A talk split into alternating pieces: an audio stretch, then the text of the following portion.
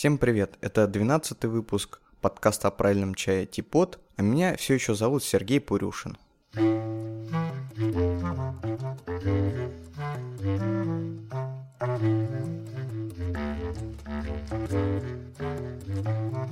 Наш подкаст понемножку развивается с технической стороны.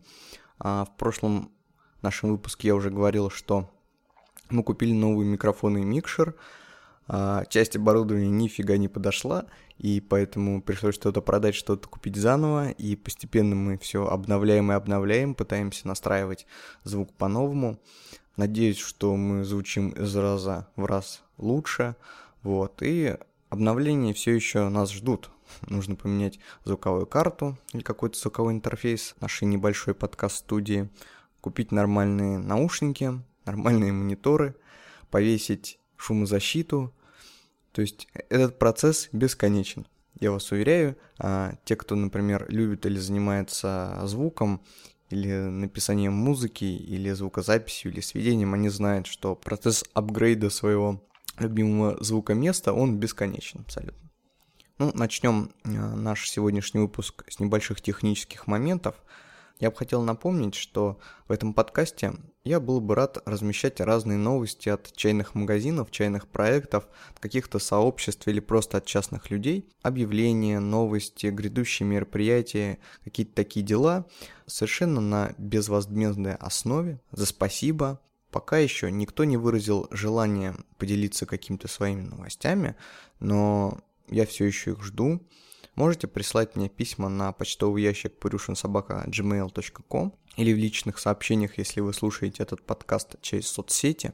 Вот, я с удовольствием что-то размещу. Вот, но пока почему-то смельчаков не нашлось. А сегодняшний, сегодняшний наш с вами подкаст, да, я его сегодня пишу один, без Ильи. Мы иногда чередуемся парными сольными выпусками, чтобы вот не надоедать вам своим а, однообразным трепом, да, об одном и том же. Сегодня я хотел бы рассказать и поговорить о красных чаях. Что ж, поехали.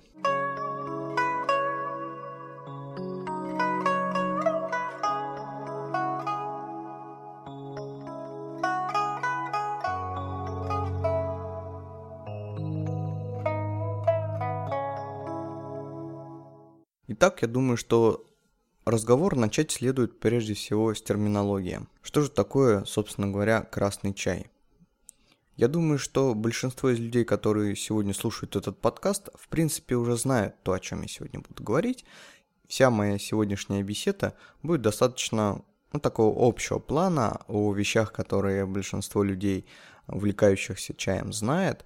Я, может быть, просто иногда погружусь в некоторые детали, иногда нет, э, скажу, может быть, какие-то банальности. Поэтому я и начинаю его совершенно очевидных вещей, да, что такое красный чай. Тем не менее, если даже открыть Википедию и набрать там красный чай, мы увидим там 4 или 5 вариантов определения этого понятия. Никакой однозначности в вопросах красного чая, ну, в вопросах употребления терминологии все еще нет. Разумеется, большинство чайных людей, как я, как вот вы, мои дорогие слушатели, э, скорее всего пользуются классификацией Китая, да, то есть все знают, что есть шесть больших видов чаев, белый, желтый, красный, зеленый, улун, пуэр. И вот в соответствии с этим делением мы называем красным чаем тот и тот, да. Тем не менее, в России под красным чаем э, люди, не осведомленные а, о китайской классификации или не очень хорошо разбирающиеся вообще а, в теме чая в мире, часто называют такие вещи, как ройбуш или крокоде гибискус, или иногда даже улуны. Дело в том, что в довольно известном, хорошем для своего времени труде похлебки на чай а улуны называются именно красными чаями. Вот, ну, мы с вами будем пользоваться правильной терминологией, правильно с точки зрения Китая, называть красными чаями чаи, в которых технологически производится полная ферментация чайного листа – я про технологию чуть попозже еще заикнусь. Вот, ну, просто надо всегда помнить, что в разговорах а, с людьми непосвященными красным чаем они обычно могут отнести, ну, чаще всего к Почему же красный чай называется, собственно говоря, красным? по внешнему виду сухого листа, равно как по настою, ну, собственно, не назовешь его красным, да, может быть бурым, коричневым, да, почему, например, красный чай не называется коричневым? Интересный вопрос. Есть несколько мнений на этот счет, и мне нравится следующее. Дело в том, что красный чай появился не так давно. В принципе, если рассматривать эту категорию чаев, то красный чай это наиболее молодой а, его история возникновения относится примерно к 17 веку, и здесь есть много разных легенд, почему и как он появился. Я, например, слышал такую. Родиной красного чая является местность Уишань, знаменитая по своим улунам, например, Дахунпао, или Шуйсянь, или Жолгуй, ну, все вы знаете, уишаньские улуны. Когда-то, ну, видимо, в 17 веке а, в этой местности происходила какая-то война и эта война помешала крестьянам, которые занимались чаеводческой деятельностью, а, вовремя заготовить весь чай. Тем не менее, они не могли пропустить чайный сезон, и хоть война их какие-то военные действия, не знаю, отвлекли от а, работы, они попытались успеть все-таки в сезон приготовить необходимое количество чая, чтобы ускорить процесс. Они прокалили, значит, чайный лист над сосновым дымом и так получился первый, значит, известный красный чай. Вторая история, которую я слышал, а, опять-таки связана с военными действиями. Это я, по-моему, смотрел в каком-то китайском фильме а, научпопе, если мне не изменяет память. Так вот, там рассказывали о том, что в какую-то уишанскую деревню пришел взвод солдат, а, значит, в это время чаеводы высушивали только что собранный чай на, на земле, да, перед домами.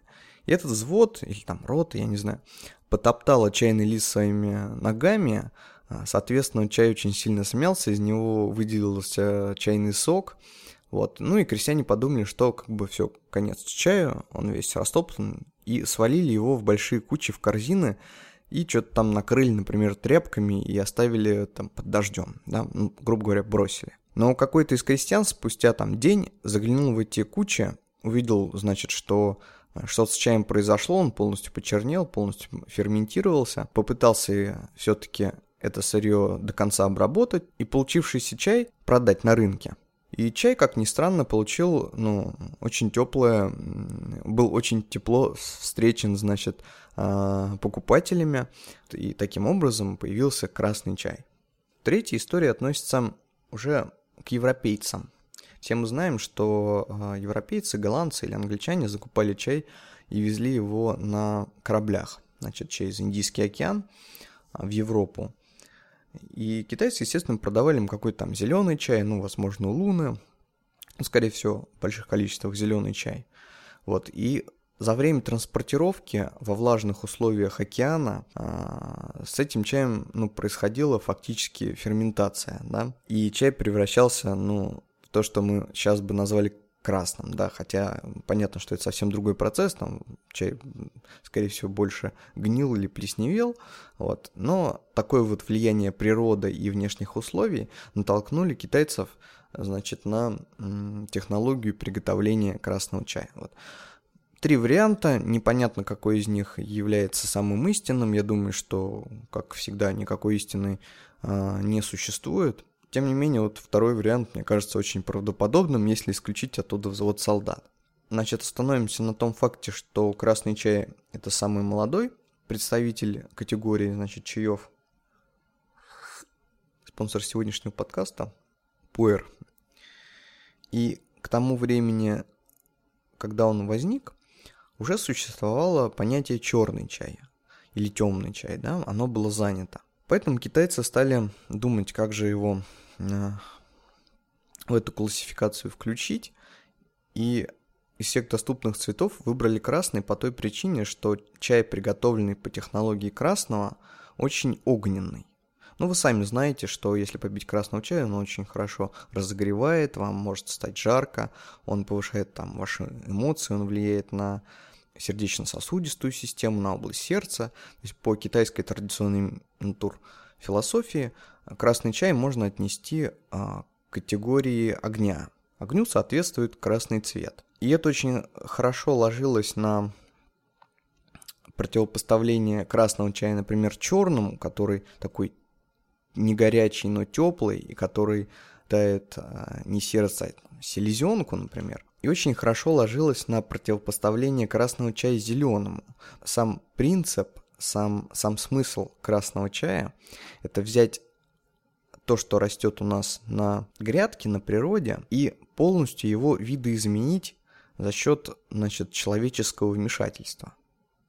То есть в чем прелесть зеленого чая? Зеленый чай – это свежесобранный лист, которому применили, ну, там, не очень много или минимум операций, сохранив его именно природность, там, зеленушность, чтобы мы, например, зимой могли заварить чай и пить его, как будто мы пьем свежую траву, только что собранную там, слуга, да? Смысл же красного чая, он такой противоположный. Там, сделать чай, который полностью, полностью отличается от вот этой природности и зеленушности. Придать изначально траве вкус чего-то другого, там, например, вкус фруктов, там, или сладость. А, говорят, например, что красный чай там сладкий, а зеленый чай горький. И это очень хорошо отражается в цветах, да, то есть зеленый и красный. Вот. И я думаю, что поэтому, значит, э, этой, этой категории чаев с такой-то вот технологией изготовления было дано название красный, а не какой-то там, например, коричневый. Коричневый чай мне не очень, кстати, нравится название. Вот. Ну, а какая же технология производства красных чаев? Что отличает красный чай от других видов? Я не буду залезать в дебри и рассказывать все технологические процессы, тем более, что для разных сортов чая они могут немножко отличаться. Они могут отличаться для разных регионов и даже для разных уровней бизнеса. То есть, если у вас небольшое какое-то семейное производство или какое-то бедное производство, то вы делаете чай одним образом, на крупном заводе или фабрике чай, естественно, производится совсем другим образом, ну, при помощи других технологических приспособлений. Хотя принцип один и тот же. Так вот, принцип, который отличает красные чаи от других видов чая, состоит в полной ферментации или окислении листа. Производится следующим образом. Полуфабрикат, сырье после первоначальных операций, там, подвяливания, возможно, первоначального прогрева, там, скручивания, они складываются в какие-то емкости, накрываются ну, допустим, мокрыми тряпками, чем-то, что ограничит доступ кислорода и будет поддерживать постоянную влажность, вот, и ставится в темное место. Несколько часов или суток, то есть это зависит уже от а, самого вида или сорта чая. Так вот, а, за это время происходит полная ферментация листа. Если вы посмотрите, например, развар любого красного чая, вы увидите, что листики, ну, такие темно-коричневые. И это не улун, в котором эта коричневатость достигла только половины, например, листа, или есть только по кромочке, как на тагуанине. Вот, и это не зеленый чай, который полностью зеленый в разваре, а он действительно вот темно-бурый такой э, коричневый цвет дает. То есть мы видим, что чай окислился совершенно полностью.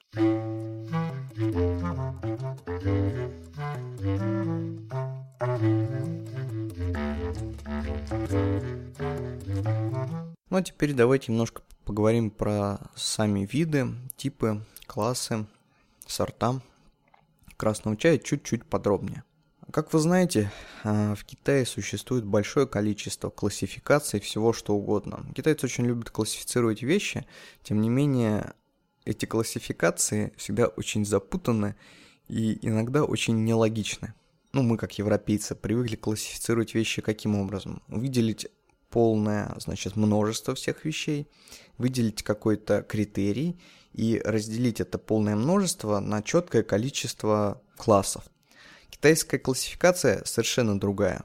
Особенно это очень легко проследить в отношении чая, когда существует большое количество критериев, и мы вроде по какому-то критериям разделяем все, например, сорта, да, а потом оказывается там еще десяток чаев, которые попадают в разные классы, некоторые, которые вообще не имеют этого критерия, ну то есть полный хаос. В отношении же красного чая обычно поэтому пользуются классификацией из двух типов чаев, а, это сяоджуны и гунфухуны. В чем отличие? Самый первый красный чай, появившийся в мире, это сяоджун. Это чай, который был сделан в Ишане из сорта куста, который сейчас называется сяоджун, а, малый вид – Соответственно, все первые красные чаи производились именно в Уишане, а, в местности, ну, сейчас считается, что родиной, значит, красных чаев является местечко Тунму, это такой такая заповедная зона в Ишане.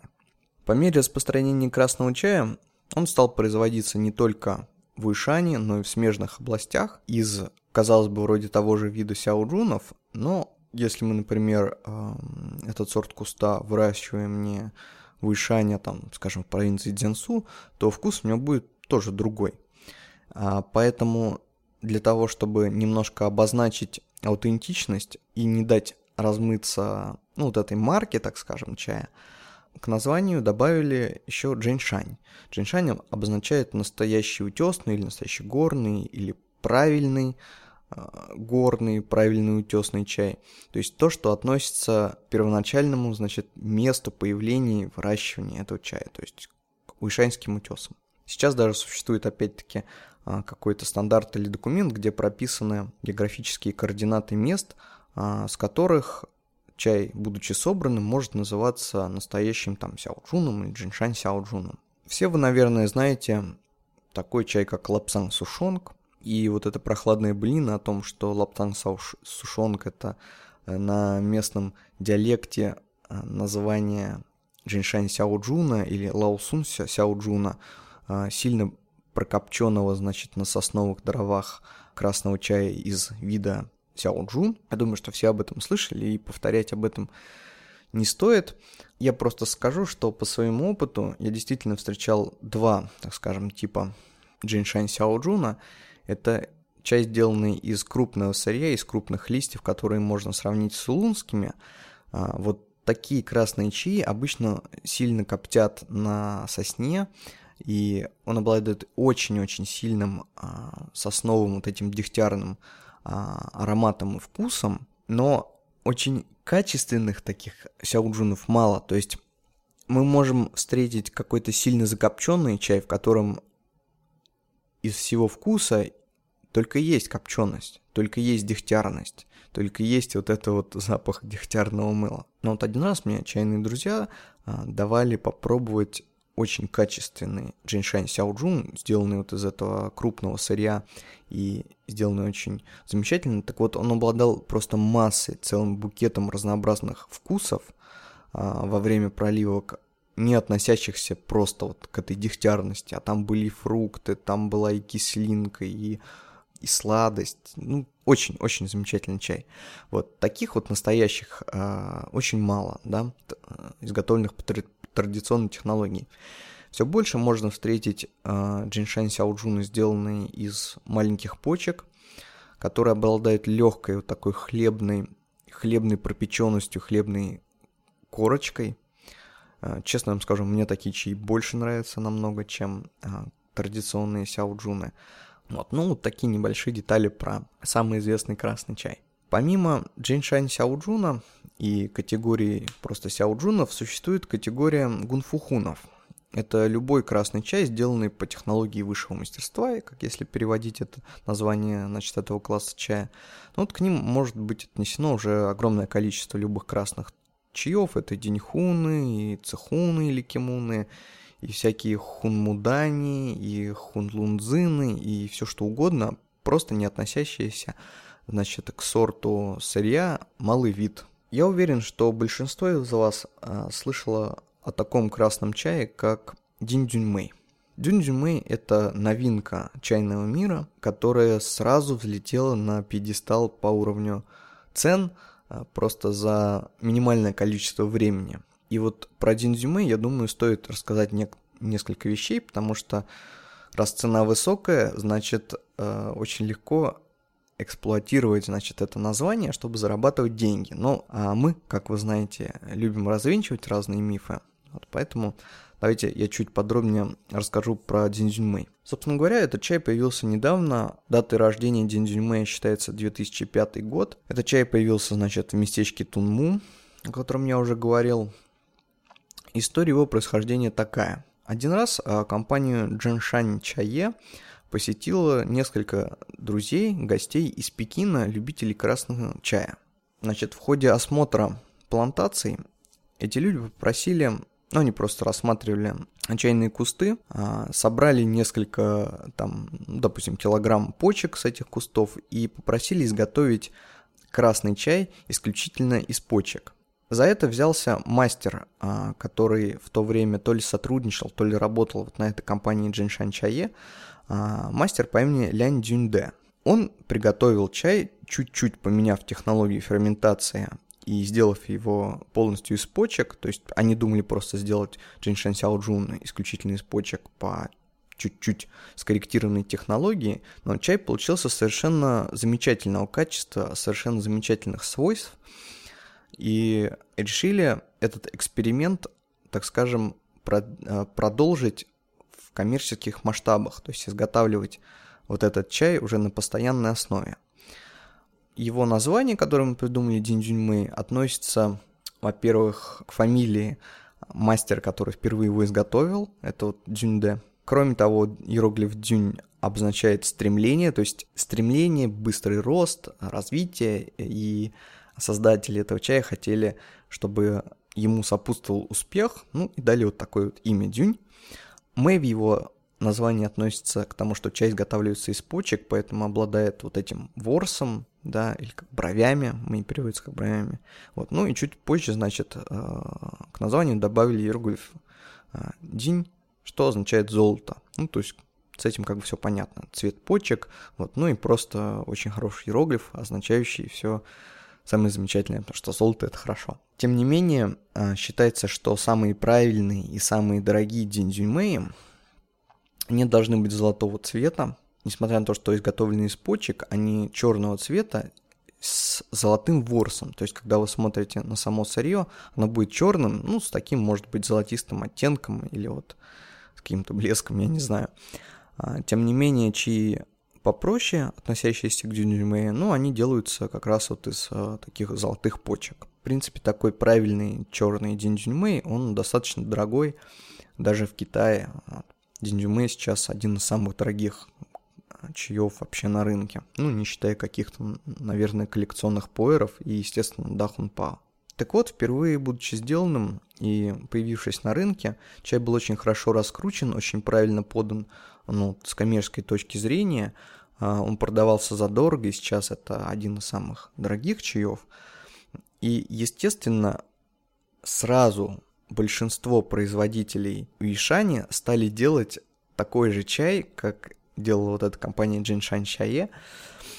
К ним подключились их соседи из соседних регионов, и вот, этот, а, вот это качество, вот этот бренд, торговая марка Динзюньмэ, она стала размываться.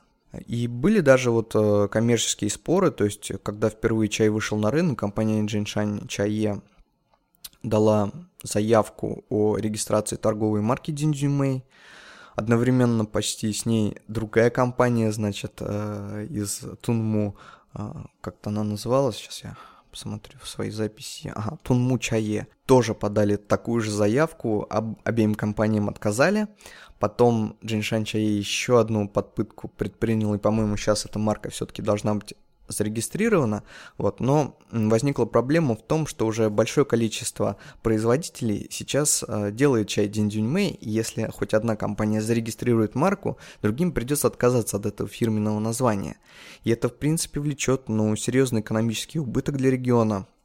Я думаю, что просто правительство, местное правительство Уишань сделает с маркой Динджимэй то же самое, что когда-то произошло с Дахун Пау. То есть любой красный чай, который делается из почек по такой-то технологии, э, в Уишане сможет называться Диндюнмэем, да, как некогда стало с Дахунпао, когда любой уишанский улун, э, Жоугуйто или Шуйсянь, он может называться Дахунпао.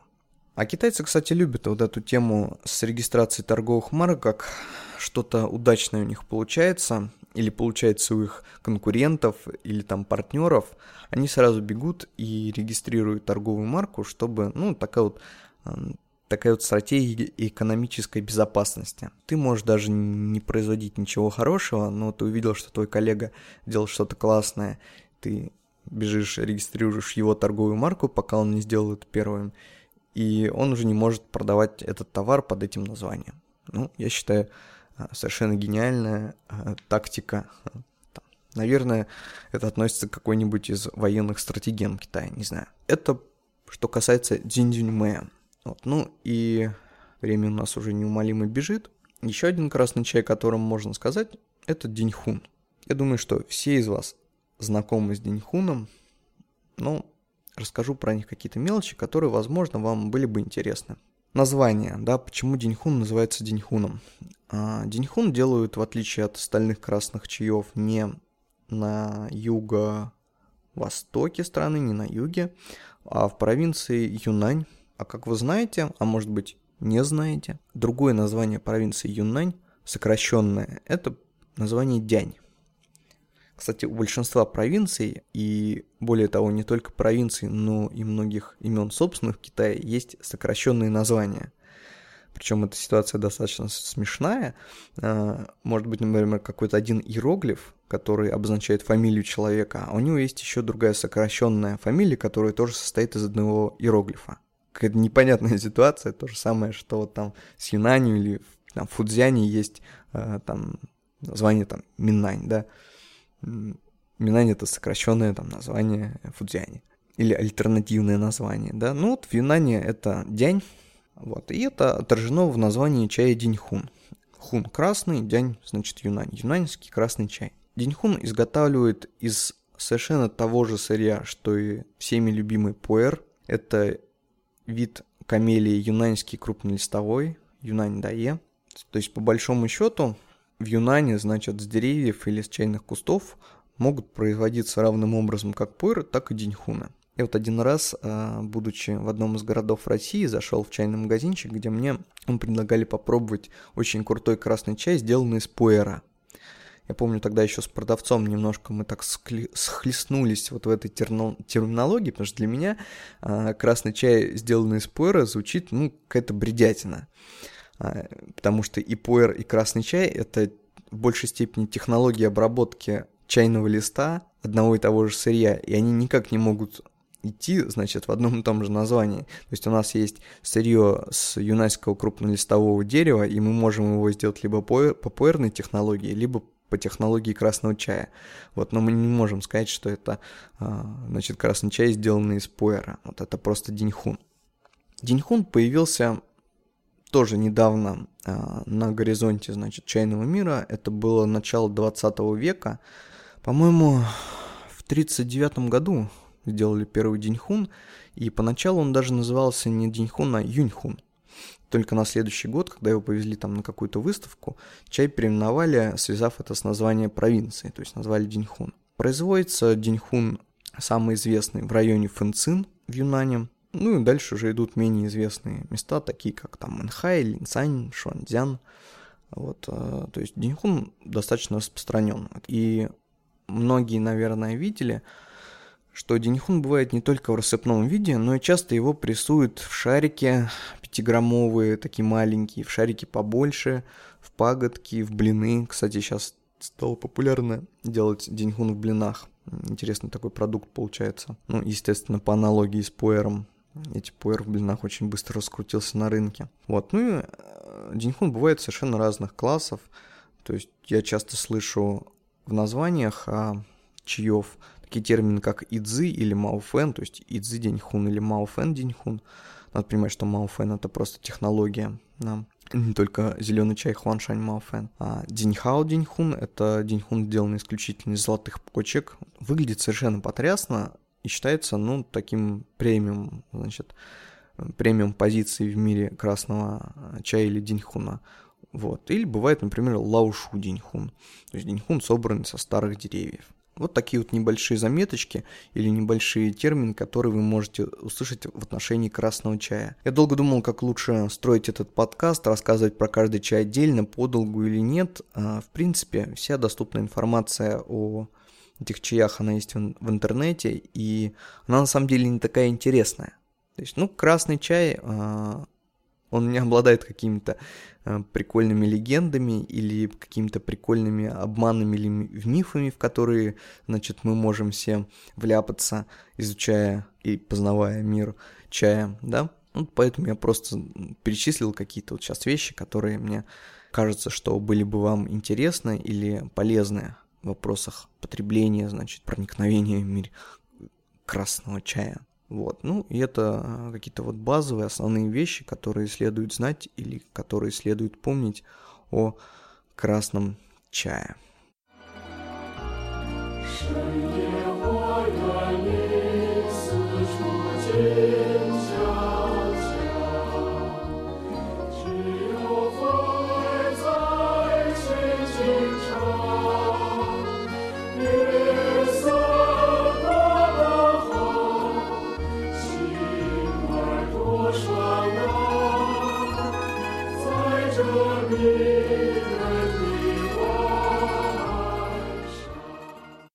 Продолжу я наш подкаст новой рубрикой, которая уже появлялась в предыдущем выпуске и которая называется «Рекомендация», где я сегодня хочу порекомендовать опять, как и в прошлом выпуске, музыку, которая очень неплохо и хорошо ложится на чайную тематику.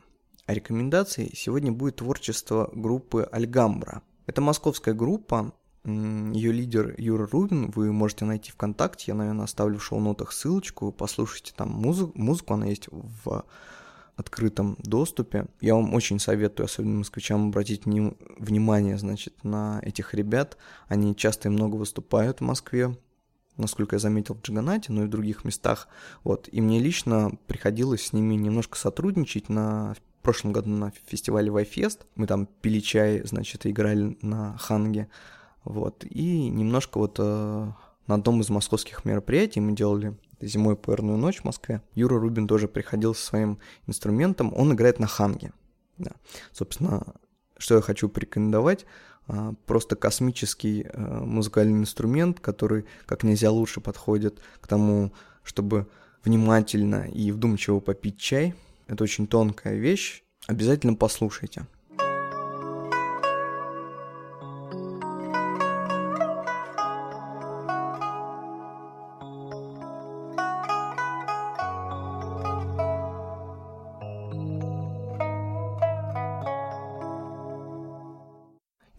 И вот 12 выпуск подкаста о правильном чае Типот подходит к концу. А, спасибо, друзья, что слушали. Шлите свои вопросы, комментарии на почту. А, пишите это все, значит, в комментариях к выпускам, где бы вы этот подкаст не слушали. Присылайте свои новости или объявления, я еще раз повторяю, как и в начале. Всем всего хорошего, приятных чаепитий и пока-пока.